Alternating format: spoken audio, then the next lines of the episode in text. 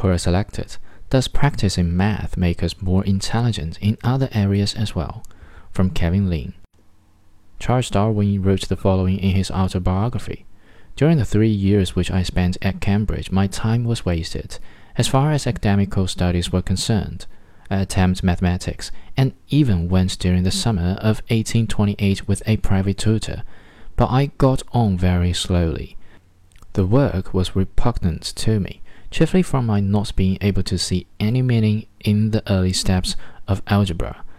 This impatience was very foolish, and in after years I have deeply regretted that I did not proceed far enough at least to understand something of the great leading principles of mathematics, for men thus endowed seem to have an extra sense.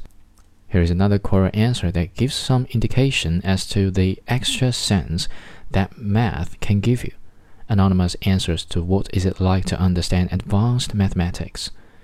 Contrary to popular belief, math is not really about numbers, and being good at math has not very much to do with being good at arithmetic. Math is really about creative problem solving and theory building. To be sure, these are very useful general skills for anyone to have. However, no skills can be gained without work and practice. One piece of good news is that math isn't necessarily the only place to gain these skills. For example, computer programming and software engineering are good places too. I recommend the book Programming Pearls. But math can be a much cheaper, easier, and more accessible place to gain these skills than anywhere else. You don't need a computer or any other sort of fancy equipment to do math, just a writing implement and a good teacher or book. As Vladimir Arnold once said, mathematics is the part of physics where experiments are cheap.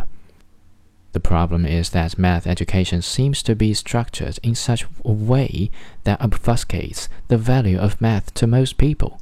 Hopefully, this can change.